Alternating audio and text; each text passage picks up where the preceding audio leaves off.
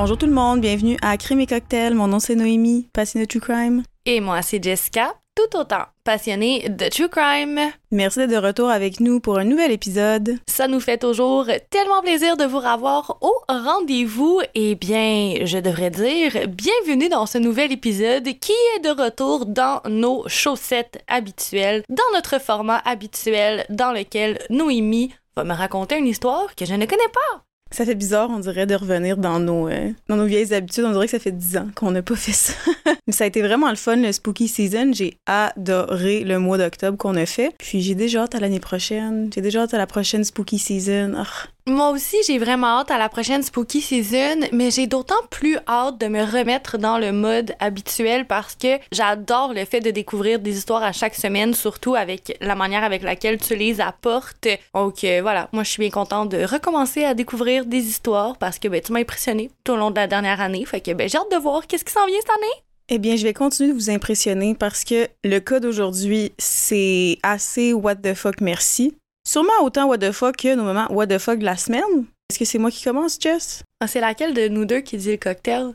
Techniquement, ça serait toi. Mais là, je vais le dire. Ouais, dis-le, parce que c'est une recette que Noémie a comme créée de son cru, puis je pense qu'en fait, je veux juste pas t'enlever le crédit. Fait que commence pour le moment what the fuck, puis on t'entendra plus parler cette fois-ci, puis ça fera bien plaisir à bien des gens. OK. Bon, moment what the fuck de la semaine cette semaine, c'est si je voulais souligner le décès de l'acteur Matthew Perry. Comme vous avez pu voir sur nos réseaux sociaux, j'ai partagé qu'est-ce que Friends ça disait pour moi. Je pense que pour beaucoup de gens, en fait, c'est une émission que dans les moments les plus difficiles que personne n'est capable de nous faire rire, c'est c'est eux qui nous ont fait rire. Puis moi, c'est quand mon papa est décédé ou dans d'autres aussi circonstances de ma vie, mais c'est la, la seule chose qui me faisait rire, c'était Matthew Perry dans Friends. Donc c'est c'est venu chercher une petite euh, corde sensible. Je sais qu'il avait déjà dit dans une interview qu'il voulait être reconnu évidemment pour son rôle dans Friends, mais surtout pour l'aide qu'il a apporté aux gens autour de lui parce que si vous le savez pas, en fait, Matthew Perry a eu des gros problèmes de consommation de drogue et d'alcool. Ça a été très difficile. Il a failli mourir plusieurs fois à cause de ça. Et il avait ouvert de Perry House. Il avait transformé sa maison de Malibu en maison de réhabilitation pour les personnes ayant justement des problèmes de consommation. En son honneur, j'aimerais ça que vous alliez voir dans notre lien. Je vais mettre des... euh, en fait, Jess et moi, on va mettre des fondations québécoises et canadiennes que vous pouvez soit donner un petit don ou juste partager, leur donner de la visibilité. Donc, des fondations qui vont venir en aide aux personnes justement qui ont des problèmes, que ce soit d'alcool ou de drogue. Que C'est c'est ce moment what the fuck de la semaine, cette semaine. Je veux juste m'assurer que la mémoire de, de Matthew Perry soit reconnue comme que lui, il voulait que ça le soit, puis d'essayer d'aider le, le plus possible en le faisant.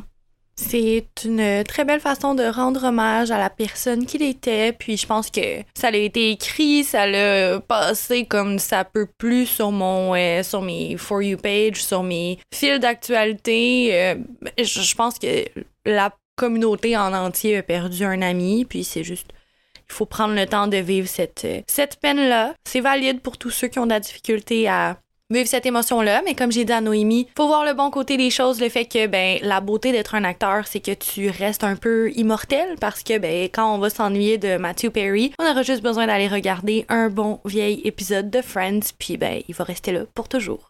Tu as bien raison. N'oubliez pas d'aller voir nos, nos liens pour les fondations. Merci. Merci. Mais je vais aussi faire une autre petite parenthèse vraiment pas chez moralisatrice, mais je pense que c'est de mise étant donné que notre euh, podcast s'appelle Crime et Cocktail. Mais euh, la modération a toujours meilleur goût. Il y a toujours quelqu'un qui veut que vous rentriez en sécurité à la maison. Je vous le promets. Des fois, on le voit pas comme ça, mais je vous le promets que c'est le cas. Fait que vous êtes important, puis faites attention à vous. Faire attention à nous, ça passe par faire attention à notre consommation. J'aurais pas pu mieux dire. Euh, ben moi, mon moment what the fuck est beaucoup plus léger euh, et beaucoup moins what the fuck. C'est tout simplement que ben ma copine et moi, on s'est fait des sushis maison cette semaine. Puis il était tellement beau, puis tellement bon. Je vais te montrer une photo, non? Comme c'est genre, je suis une chef de sushi, là. Non, non, je les ai vus, puis je me suis dit, ah, ah, mon invitation s'est perdue où? Moi aussi, j'en veux des sushis maison. Ça a l'air tellement bon. En plus, j'ai eu un craving de sushi il y a vraiment pas longtemps. Puis je me disais, est-ce que je m'en commande sur Uber? Est-ce que non? Ah, ah. Puis finalement, je l'ai pas fait. Puis j'ai regretté. Puis là, quand j'ai vu tes sushis, j'étais là, Hum, c'est un signe. Faut que je mange des sushis. Live. Maintenant. Ben écoute, ma bonne chum, il va falloir que je t'en fasse parce que je pense plus ne jamais être capable de, de trouver ça raisonnable de dépenser pour des sushis maintenant que je sais que je suis capable de le faire. Puis comme c'est tellement le fun, surtout en couple, en prenant un petit verre de vin ou peu importe ce que vous avez envie de prendre comme euh, consommation, que ce soit un mocktail ou peu importe, mais juste de passer du temps en couple, c'est tellement convivial parce que tu fais un rouleau, là, tu le grignotes un peu, t'en fais plein, tu te ramasses avec un plateau de genre 1800 sushis. C'est vraiment nice. Avez-vous fait plusieurs sortes? Parce que là, je vois qu'il y a plusieurs sortes, mais est-ce qu'il y avait comme plusieurs sortes de, de fruits de mer, de poissons, de... Ben, on en a fait un qui est le préféré de ma copine, qui est celui, euh, il l'appelle le Philadelphia, là, dans la plupart des restaurants de sushi réguliers, c'est avec la euh, fromage, avec du fromage à la crème puis euh, du saumon fumé. Toi, t'as pas l'air d'aimer ça. Je déteste quand ils mettent du fromage à la crème dans les sushis. Je trouve que c'est une abomination, cette invention-là. Ça m'écœure tellement. Je comprends pas pourquoi ça a été inventé, mais tant mieux s'il y a du monde qui aime ça. Je peux pas. Ça me dégoûte au plus haut point. Ben, c'est littéralement le préféré de ma copine. Puis moi, c'est dans un de mes préférés aussi. Là, je l'aime beaucoup. Fait que c'est celui-là qu'on a fait. Puis le deuxième, c'était un tartare de saumon. Puis j'ai rajouté comme du tempura dedans. Hum, c'est bon, du tempura. Les sushis sont vraiment beaux. Tu devrais les mettre en stories quand l'épisode va sortir pour que le monde voit tes talents. Avec grand plaisir. On va y aller maintenant avec un autre de nos grands talents, c'est faire des cocktails. Je vais vous dire la recette. C'est une recette que j'ai trouvée. En fait, j'ai fait un, un petit party d'Halloween avec des amis, puis on s'est dit on va écouter Harry Potter, Harry Potter 4 pour être plus précise. Puis on va faire une thématique. Fait que chacun fait un drink pour toutes les autres. C'est une de mes amies, justement, Number 40 Tattoo, était déguisée en Dolores Sombrage, qu'elle a fait un, drink dans des euh, tasses de thé avec un petit chat, la main qui s'est écrit euh, en français, je sais pas qu'est-ce que ça dit, faut pas, faut pas dire de mensonge, quelque chose comme ça. Puis c'est ça, fait que moi, mon drink, je l'ai appelé The Air, donc l'héritier pour l'héritier de Serpentard, parce que bien, c'est ma maison, évidemment, et j'étais déguisée en Wednesday Adams. Le drink va comme suit, va vous falloir du colorant vert et du colorant noir. Si jamais vous en avez pas, ben vous pouvez simplement mixer pour le colorant noir, vous pouvez simplement mettre la même quantité égale de colorant bleu, jaune et rouge ensemble. C'est ça que j'ai fait, ça donne la parfaite couleur. Puis ben pour le, vert, c'est du du bleu, c'est du jaune, fait qu'un petit peu moins de bleu puis un petit peu plus de jaune. Voici voilou, c'est fait. Cours de couleur primaire avec Noémie. Oui. oh, mon, Dieu. Petit throwback à la première année. Bref, dans un shaker, vous allez mettre deux onces de gin. Nous, on a mis le Empress 1908. Donc, c'est un beau gin mauve. Moi, c'est un de mes gins préférés. Je l'adore. Puis, c'est c'est un gin canadien de ce qu'on a découvert tantôt. Vous allez ajouter un once de jus de citron, environ un once de sirop simple, puis vous allez mettre si vous voulez. Moi, j'ai fait une version sans blanc d'œuf parce que ben Jess ça elle n'en mange pas. Mais moi d'habitude dans la recette, on rajoute le blanc d'œuf puis vous faites un dry shake. Fait que vous shakez dans votre shaker sans la glace une première fois. Après ça, vous rajoutez de la glace puis vous reshakez. Dans un verre de martini, si vous voulez ou pas faire comme un vous allez voir sur euh, notre, notre TikTok et notre Instagram, là, on a fait pas un rime de sucre, mais c'est comme un triangle. Jess, à quoi qui ressemble le triangle selon toi? Oh non, tu me fais vraiment. Tu me mets on the spot comme ça. Je trouve qu'il ressemble un peu. Il ressemble un peu à une, à une trim de poils pubien. tu sais, le petit triangle. Je sais pas. OK, OK. Là, en plus, I can't unsee it, c'est vrai. ok, essayez de faire votre triangle peut-être un petit peu plus slim que le mien, un petit peu plus long aussi, mais vous allez mettre comme, ce que vous allez voir, du papier collant triangle, puis vous allez tremper votre verre dans du jus. Moi, j'ai pris du jus de citron parce que c'est ça qu'on avait sous la main. Puis après, j'ai collé euh, du sucre que j'avais mis du colorant noir dedans sur le verre, puis après, tu enlèves le, le- le papier collant, puis ça fait un beau triangle. Bref, c'est ça. Ensuite, vous allez mettre du colorant vert dans le fond de votre drink. Vous pouvez en rajouter un peu aussi dans votre shaker avant de, shaker le, drink. Le plus de verre, le, le mieux. Ça va vraiment faire plus ressortir la couleur. Puis, vous versez votre contenu dans le verre et vous topez ça avec une petite slice de citron ou de lime. C'est ça, l'héritier. C'est quoi ta note, Jess? Moi, je trouve ça vraiment bon. Puis, comme Noémie l'a dit, moi, je, je me délecte de la version sans œuf, sans blanc d'œuf. Mais c'est pas parce que j'en mange pas, hein, en passant, c'est juste parce que ça me dégueule de l'œuf cru. T'en manges pas dans le sens que t'en, t'en consommes pas. Ben, des œufs, ouais, mais pas cru. Genre, faut que ce soit cuit. Ah, c'est vrai, c'est vrai. Ben moi, c'est plus l'œuf en entier cru. J'ai jamais vraiment été euh, enclin à, à essayer de manger ça de même, mais pour des drinks, ça me dérange pas. Moi, on dirait, tu vois, quand je me cuisine des œufs, ce qui va me donner le hic, c'est comme le jaune, euh, le blanc, je veux dire, qui reste comme en mettons tout seul. Des fois, ça me, ça me donne des aspects morveux. Ça le fait vraiment pas pour moi. Fait qu'on dirait que de me dire que je bois ça, imagine qu'à la moitié de mon drink, j'ai le hic. Ça fait pas, là. Ouais, non, c'est vrai, parce qu'on gaspille pas. Jamais. Fait que c'est quoi ta note? Voyons donc! là, ça va être un 9.8. Puis même sans, sans le. C'est vraiment bon, là. Ça n'a même pas besoin de pétillant. Moi, je te voyais faire, puis j'étais comme, ah, peut-être qu'avec un peu de tonique, ça aurait élevé le. Non, non, non, non. Non, non. Ben de demain. Parfait de même. 9.8 de même. Hey, 9.8, c'est bon, ça. Je vais y aller avec 9.8 moi aussi. C'est, j'adore ce drink-là. Puis j'aime la couleur que ton drink a. C'est vraiment un, vert super foncé qui fait vraiment très potion magique, serpentard. Puis le mien, il est un petit peu plus vert, euh, ben vert vert là, moins moins tiré sur le noir, mais j'aime comment que le tien a fini, j'aime comment le mien a fini. Je trouve ça vraiment cool. Puis les deux sont bons, mais moi j'aime plus celui avec le blanc d'œuf par exemple, mais un bon 9.8 aussi. Tu vois, c'est la preuve qu'on a bien euh, divisé les cocktails et qu'on a bien sélectionné la buveuse. Toi, avec le blanc d'œuf, moi, sans, on adore. Et oui, pour revenir à la couleur, je suis d'accord, la couleur de mon drink est beaucoup moins opaque que la tienne, est beaucoup plus ocre, mais on dirait un peu le lac dans lequel, justement, Cédric Diggory a plongé avec Harry Potter. Et... Le lac noir. Je connais la chanson que les sirènes chantent par cœur, en anglais et en français. Je sais pas si ça fait de moi je sais pas si c'est comme une qualité ou si c'est genre quelque chose à ne pas dire, mais je viens de le faire. Ben moi je trouve que tu peux pas vraiment dire que t'es une fan finie d'Harry Potter si tu ne connais pas cette chanson-là. Je pense que toute la communauté Potterhead est fière de toi. J'ai même appris l'espèce de chorale que t'as toujours dans la tête. Tu sais, à la fin, il y a le crapaud qui fait quoi C'est là. Je, l'ai appris, puis c'est comme c'est pas une langue. C'est juste, faut que tu apprennes les mots. Je l'ai fait. Fait que c'est ça. Potter, euh, jusque dans l'os. J'essayais de le franciser, ça a tellement mal sorti. Jusque dans l'os, puis elle fait un mouvement comme ça, elle se stabait dans le genou. Je suis OK, Jess, c'est beau. On a compris. Mm. Il n'y a rien d'autre à dire. Même pas un petit mot? Cheers! Chien, chien. T'es-tu prête, Jess? Je suis née prête. Imaginez ça. Votre frère et vous dormez à point fermé quand soudain vous vous faites réveiller par nul autre que la police. Non seulement ça, il vous annonce que votre mère, qui est dans la chambre d'à côté, a été assassinée. Mes sources pour le cas d'aujourd'hui sont medium.com, findthegrave.com, foxnews.com, wfla.com, dailymail.co.uk et cbsnews.com. On peut-tu faire une nouvelle règle que quand il y a Fox News dans nos sources, on le nomme pas? Le pire, c'est que j'ai failli pas le dire, mais j'étais comme, ah, j'ai eu quand même des, vraiment des bonnes informations grâce, à, grâce à leur article, mais j'étais là, hmm, en tout cas. Linda Slatton est née le 8 mars 1950 en Arkansas et malheureusement, il n'y a pas beaucoup de détails disponibles sur sa jeunesse et sa famille. Mais ce que je peux vous dire, c'est qu'elle a une petite sœur qui s'appelle Judy et leurs parents, Forrest Fred Patterson et Margaret Irene Harris, sont propriétaires d'une ferme.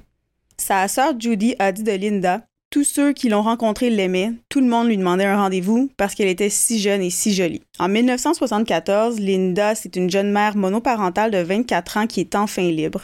Elle vient tout juste de divorcer le père de ses deux garçons, Jeff et Tim, après avoir été prise pendant de nombreuses années dans un mariage rempli d'abus physiques et psychologiques.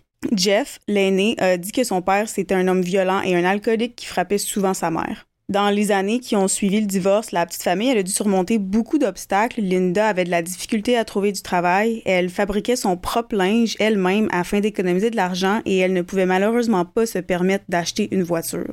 La même année, toujours en 74, il déménage de l'Alabama à Lakeland, en Floride. C'est une petite ville qui est située entre Tampa et Orlando.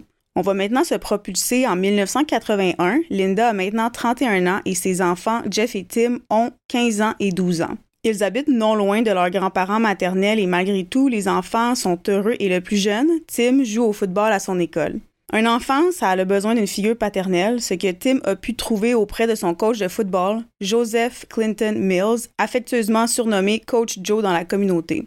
Souvent, Coach Joe amène Tim à ses pratiques et le ramène par après afin de venir en aide à la famille et donner une chance aux enfants. La tante de Tim, Judy, avait elle-même deux enfants et ses grands-parents étaient très occupés avec leur ferme. Donc, Coach Joe ainsi que l'assistant coach s'alternaient pour aller chercher et reporter Tim, plus précisément deux fois par semaine ainsi que pour les matchs qui étaient généralement le samedi. Il voyageait d'autres garçons de l'équipe aussi. À cette époque-là, Coach Joe avait 20 ans et son aide est extrêmement appréciée dans la communauté quand je dis qu'un enfant a besoin d'une figure paternelle, en fait, ce que je dis, c'est qu'après avoir eu comme parents le, père de, Jim et, le père de Tim et de Jeff qui étaient super violent avec sa mère, super violent physiquement, émotionnellement aussi, puis il était un alcoolique. Ils ont besoin de rassocier une leur figure paternelle à quelque chose de plus positif, pas nécessairement que si quelqu'un a deux mères ou deux pères, il, il va manquer quelque chose. Loin de là, en fait, je pense qu'un enfant a juste besoin de deux parents aimants. C'est juste que dans ce cas-là, que je voulais dire, c'est que, en fait, Jeff et Tim avaient besoin d'associer l'homme à autre chose que de la violence et un alcoolique. Le 3 septembre 1981, c'est une journée comme une autre pour la petite famille de trois. Linda et Jeff, comme beaucoup d'ados avec leurs parents, se sont disputés. Selon les propres mots de Jeff, il n'y avait pas beaucoup de choses dans la maison et en revenant de l'école, comme n'importe quel ado de 15 ans avec les hormones à fleur de peau, ben Jeff avait faim. Linda cuisinait un ragoût, mais elle ne voulait pas que Jeff en prenne, sûrement parce qu'il n'était pas encore terminé, puis elle voulait qu'il patiente.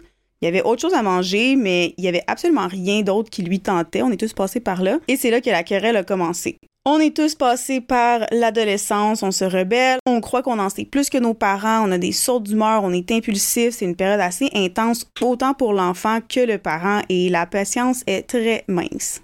Jeff a donc quitté la maison fâché pour se rendre en vélo chez ses grands-parents pour aller manger chez eux. Tim, quant à lui, est revenu de l'école et ensuite est allé à sa pratique de football pour revenir chez lui dans les environs de 8h30. Les voisins ont organisé un petit rassemblement pour jouer aux cartes, écouter de la musique, regarder la télévision un petit chilling, comme qu'on dirait en bon franglais. Sa mère et lui y ont passé la majeure partie de la soirée et sont revenus à la maison vers environ 11 heures. Pendant ce temps-là, les grands-parents ont ramené le plus vieux Jeff chez lui vers 9h, 9h30. Vers minuit, Jeff et Linda avaient déjà réglé leurs différends. Alors qu'elle lavait la vaisselle, juste avant d'aller se coucher, Jeff lui a dit Je t'aime, maman, on se voit demain. Le lendemain, soit le 4 septembre 1981, Julie arrive chez sa sœur Linda, les deux ayant prévu de prendre un café et de discuter ce matin-là. En arrivant, elle cogne à la porte, mais personne ne répond. En rebroussant chemin, elle réalise que la fenêtre de la chambre de Linda est grande ouverte et que le moustiquaire n'est plus attaché à la fenêtre, ce qui était anormal aucunement dans les habitudes de sa sœur. Elle s'est approchée et en regardant par la fenêtre, elle voit Linda, allongée sur son lit, au lieu de monter et de descendre sur le lit, elle est comme allongée en travers et au début, Judy a pensé qu'elle dormait peut-être, puis elle s'est mise à hurler. Elle court chez un voisin pour appeler les secours et quand la police arrive sur les lieux, ils découvrent le corps partiellement nu de Linda avec un cintre en fil métallique enroulé autour du cou. Elle portait une robe d'été qui avait été tirée vers le bas, exposant ses seins, et tirée vers le haut, exposant le bas de son corps. Elle avait été sauvagement agressée sexuellement et ensuite étranglée. La scène de crime était barbare et ensanglantée. C'est à ce moment-là que la police a réalisé que les deux garçons de Linda étaient encore endormis dans leur chambre et qu'ils étaient là alors que leur mère se faisait violemment assassiner. Au début, les enfants étaient confus. Pourquoi est-ce que je me fais réveiller par la police? Pourquoi est-ce qu'il y a autant de policiers? Est-ce que la maison est en feu? Pourquoi est-ce qu'ils me disent de rejoindre mon frère à l'extérieur mais ne disent rien à propos de ma mère? Alors que Tim sort de sa chambre escorté par des policiers, d'autres sortent de la chambre de sa mère et c'est là qu'il voit la scène de crime. Sa maman décédée dans une mort de sang avec un cintre métallique enroulé autour de son cou. En sortant de la maison, il croise sa tante qui est en larmes, hystérique, qui lui dit que sa mère a été assassinée.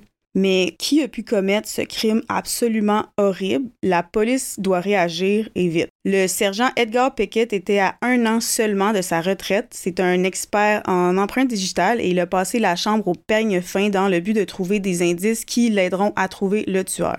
Il a récupéré une empreinte sur le bord de la fenêtre. C'était une empreinte palmaire. Un petit side note, quand le sergent Edgar Pickett est arrivé sur les lieux, un autre détective le regardait droit dans les yeux et lui a dit un homme noir n'a rien à faire de regarder une femme blanche nue. C'est absolument dégueulasse et un manque de respect non seulement à Edgar Pickett, mais aussi à Linda. C'est complètement troublant, puis je suis pas mal certaine que, tu sais, il y a personne qui est ici pour regarder le corps nu de la femme blanche. Tu sais, c'est pas ça qui est en question ici. Là, on parle d'un homicide, mon bon ami. Là, genre, t'étais à côté de la plaque, là. Avec les deux enfants qui traumatisée dehors, la, la, la sœur de la victime qui crie, la, la victime qui est décédée dans le lit. J'ai trouvé ça tellement déplacé pour le côté racisme et pour tout le reste aussi. On dirait que j'aime penser que ça traduit un peu sa nature à lui, tu sais. Et lui, probablement qu'étant donné qu'on regarde dans le corps, il s'est mis à l'observer d'une autre façon. Il s'est dit Ah, je vais le projeter sur quelqu'un d'autre, puis il l'a fait à la première personne qui l'aurait pris sans rien dire. Parce que dans ces temps-là, les injustices, ben, les gens les prenaient puis faisaient juste les avaler. Ils pouvaient rien faire. L'autopsie du corps a confirmé ce que tout le monde soupçonnait. Linda a été violée et étranglée avec le cintre métallique, son propre cintre à elle.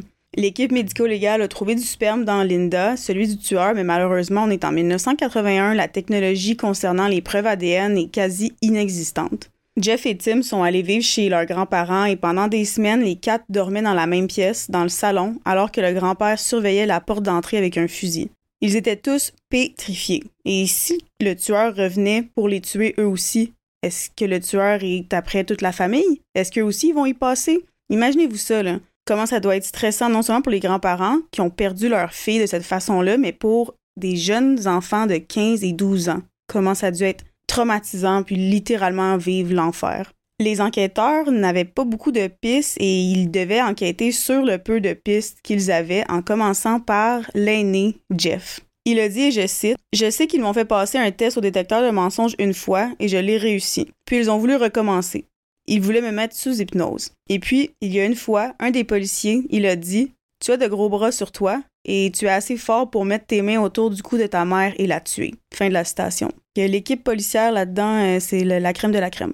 La porte d'entrée de la maison était verrouillée. Linda avait confié à certaines personnes de son entourage qu'elle avait des problèmes avec Jeff. Ils s'étaient chicanés la veille. Je veux bien, mais on le sait que la, fenêtre a été complètement défoncée. C'est par là que le tueur est passé. Il y a l'empreinte pour le prouver. Puis il y a 15 ans, il y a 15 ans, il y a des, il y tueurs puis des, des criminels qui, avec, preuve, on le sait qu'ils ont vraiment fait des atrocités qui sont traitées mieux que ça. Puis là, un enfant de 15 ans qui est déjà traumatisé à un niveau que j'espère que nous, on sera jamais traumatisé dans la vie, que c'est toi, tu vas, tu vas y parler comme ça, le traumatiser encore plus. Les policiers venaient régulièrement sortir Jeff de l'école pour l'interroger pendant des heures jusqu'à ce que les grands-parents y mettent un stop et que le grand-père se fâche. Là, je vais pas dire exactement ces mots, là, mais c'était pas très catholique, on va le dire avec un petit peu plus de filtre mais il leur a dit de laisser la famille tranquille puis d'aller trouver le tueur de sa fille. Ils ont interrogé l'ex-petite amie de Linda, qu'elle venait tout juste de quitter quelques jours avant le drame, mais il avait un alibi solide. Ils ont aussi interrogé son ex-mari, le père de ses enfants, mais ce dernier était chez lui en Alabama au moment du meurtre. Ils ont interrogé coach Joe, qui avait ramené Tim de sa pratique de football la veille, mais ce dernier n'a rien remarqué d'inhabituel. Linda est venue dans le parking pour lui demander comment la pratique s'était déroulée, si Tim avait bien joué, puis elle est rentrée avec son fils et Coach Joe, lui, est reparti chez lui. Ils ont interrogé les voisins chez qui elle avait été la veille pour le petit party, mais rien. Bien vite, le cas de Linda Slayton est devenu un cold case.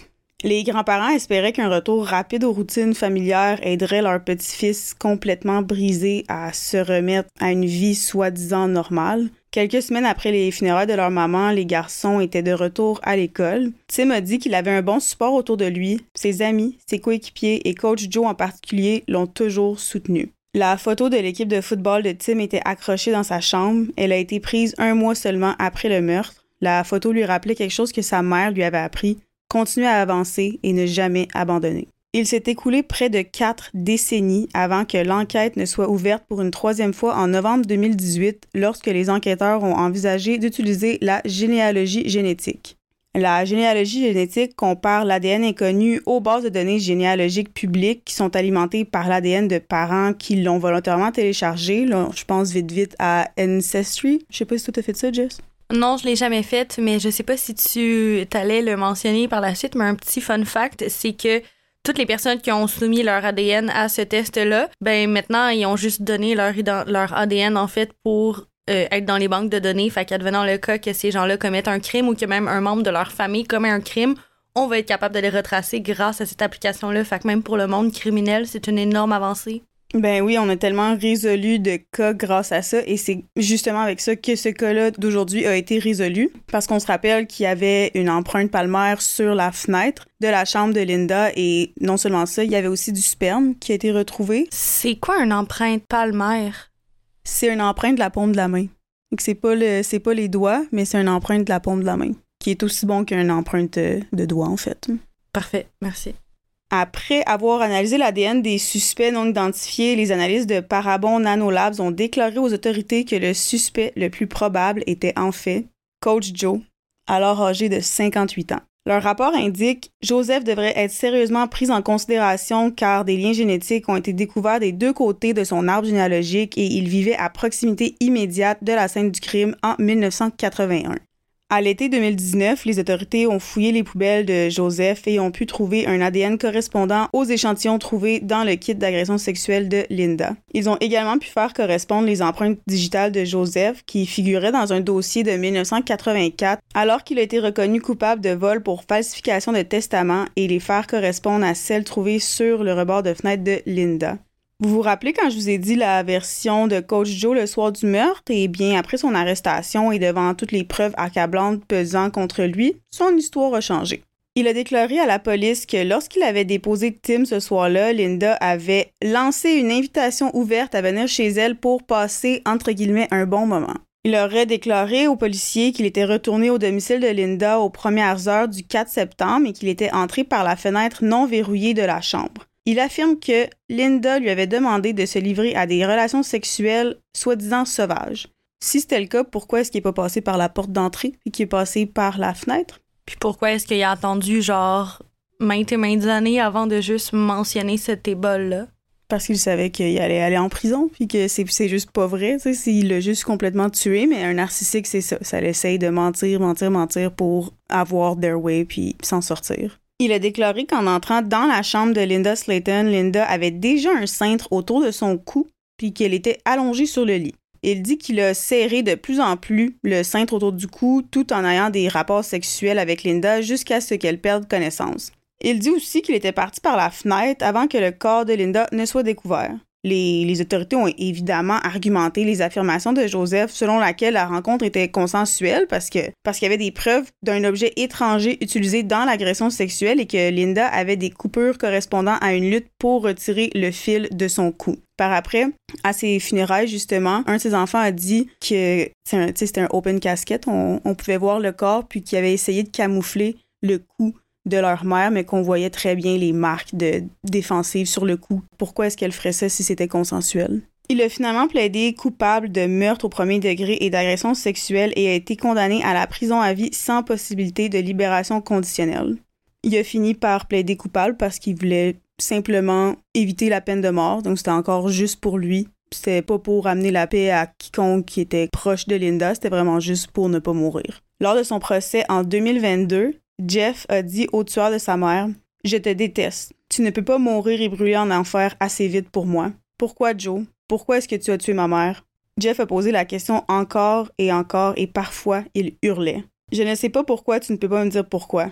Pourquoi est-ce que tu as assassiné ma mère Il a eu le culot d'affirmer, Joseph, qu'il était une bonne personne et qu'il n'était pas le monstre que les gens disaient qu'il était. Et évidemment, personne, surtout pas les fils de Linda, ne l'a cru à quel point tu peux être dégueulasse comme être humain pour au procès d'un meurtre que tu as commis 40 ans avant, qui était, un ami de la famille, que tout le monde te faisait confiance, tu étais une figure paternelle pour les jeunes enfants, tu les as aidés à surmonter l'épreuve de, la, de leur mère qui est morte par tes propres mains, puis tu as le culot d'arriver en cours et de dire que tu es une bonne personne. Non seulement ça, après le meurtre, il a été particulièrement présent pour Tim, le fils de la femme qu'il avait sauvagement assassiné. Il lui demandait des nouvelles sur l'enquête pour laisser rester à l'affût de tout changement et garder les soupçons loin de lui, puis s'assurer que tout va dans la bonne direction pour lui. Tim avait une photo de lui accrochée dans sa chambre du tueur de sa mère. Pendant 40 ans, il lui a fait confiance. Pendant 40 ans, il pensait que c'était comme un membre de la famille pour que finalement, cette personne en qui il y avait autant confiance, lui, son frère et sa mère, ben, c'est lui qui, est le tueur. Ça me rend tellement triste. Je trouve